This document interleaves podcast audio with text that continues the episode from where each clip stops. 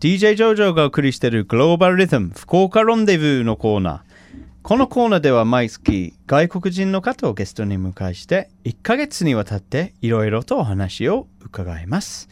今月7月のゲストはニュージーランド出身のマット・スティールさんです。よろしくお願いします。よろしくお願いします。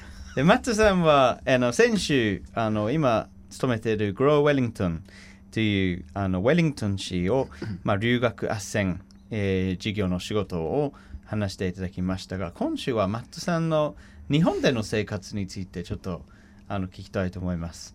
So this week I thought I'd ask a little bit about your life in Japan and you lived here for five years from 2002 to 2007 is that right? Uh, from about 2000 to 2004, and then I came back. Uh, I went home, and then I came back a couple of years later and did about another year and a half Mhm. um, in Japan. Yeah. Left in 2007. Right. And what was what originally brought you to Japan?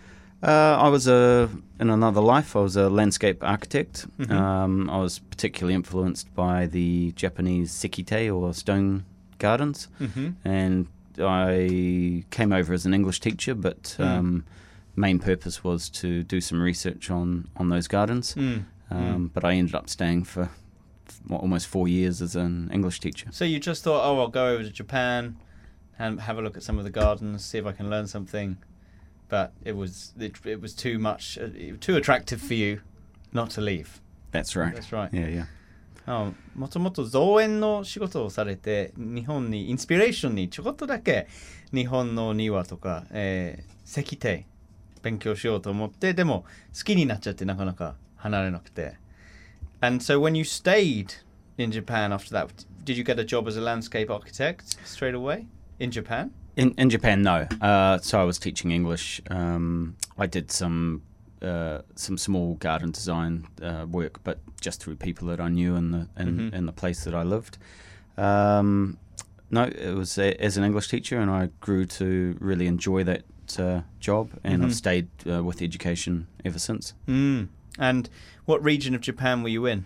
I was in uh, Kurashiki in uh, Okayama-ken. Ah, quite rare region. You don't hear many people who've spent time in Kurashiki. Ah. It's one of the more alternative. uh, well, it's a small small town. Uh, Mm. It still has, I think, almost half a million people in the region. Mm. Uh, and we actually were on a sister city um, exchange program. So uh, at the time, well, Kurashiki is a sister city of Christchurch in New Zealand. So I came Mm. across on, on that program.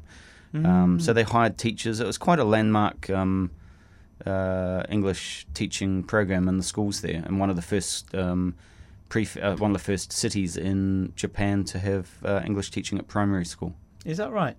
So これは倉敷市とクライストチャーチ市が姉妹関係を持っててでそのプログラムの中で、えーその倉敷で英語をしてることになってそれはその時は、えー唯一小学校での英語プログラムだったということですね。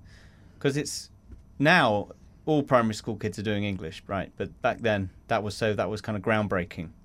I think so. I, I think there was a. I, I'm. I understand anyway that there were a number of uh, cities around Japan that were, were used as testing ground for um, for English language in Mm. primary school. And so that was a kind of rural life, was it? Or were you in the city, or were you living surrounded by rice paddies? It was a small small uh, town, and yes, I did have rice paddies around me. So uh, best of both worlds, Mm. and a beautiful beautiful town as well. I hear the weather's very good in Okayama. It's always li- bright and, and warm compared to a lot of places in Japan. Ah, I, I, I'm not sure I can comment, but uh, yeah, it was it was a, a good climate there. うん。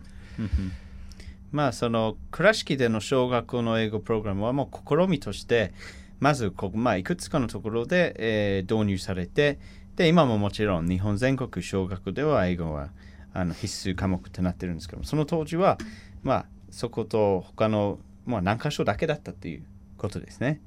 And so you left Japan and you went back to New Zealand after that, and you've been living and working in education ever since. And you know, obviously, when you leave Japan, that's when you really get, you know, your impression of the country. But what were your thoughts of Japan after going back, and what did you miss about Japan そのに日本を出てニュージーランドに帰った後には その日本の振り返って日本の印象はどうだったんですか Uh, well, I, th- I think it's important to mention. I uh, I went back. I had reverse culture shock, and uh, after about a year, I came back uh, to Japan. Lived again in Tokyo, Mm. um, and worked. Uh, f- yeah, for a couple of years on the Peace Boat. Uh, We Uh-huh. can get to that in a, in a minute.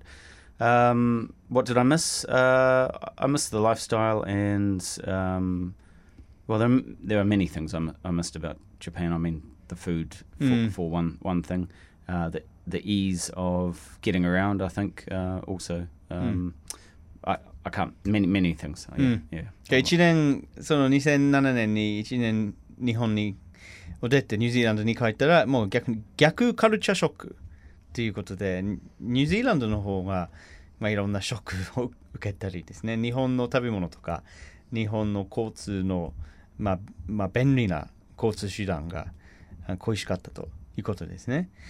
And finally, and obviously in the education business, what, what suggestions could you offer for Japanese people studying English? Because people in Japan study English for six years and they still can't speak English. But why do you think that is? まあ日本で、まあ、6年間も英語の勉強をするのに話せるようにはならないとよく言うんですけれども、それはなぜだと思いますか 英語を上達するには一体何をすればいいのでしょうか I should preface this answer by saying that uh, I lived in Japan for uh, f- over five years, and my Japanese is still fairly poor. but um, but the the only recommendation I would really have is that in order to learn a language, you really need to use it. Um, I think uh, the the difficult thing about living in a country and learning a language that's not within the country is that you're often receiving the language, but you're not using it actively. And uh, uh, in order to produce a word, uh, there's different research, but um, uh, you may need to receive that word up to 28, 30 times before you're actively able to reproduce it. So the more often you actually produce the, the word and get it Mm and vocalize it or write it, the, the, the faster you're going to learn the language. So it's really repetition, practicing over and over again, hearing, speaking. It's a physical process of kind of uh, accommodation of, of this new Yeah, sound. That's as right. it Well, were. there's receptive learning and there's uh, productive learning. I think productive's a, a, a lot, a, a lot better, a lot stronger way to um, Hmm. to uh, learn the language. まあ自分自身も 日本5年間住んでもあまり日本語はそんなに上手じゃないっていうことを、えー前提としてですね。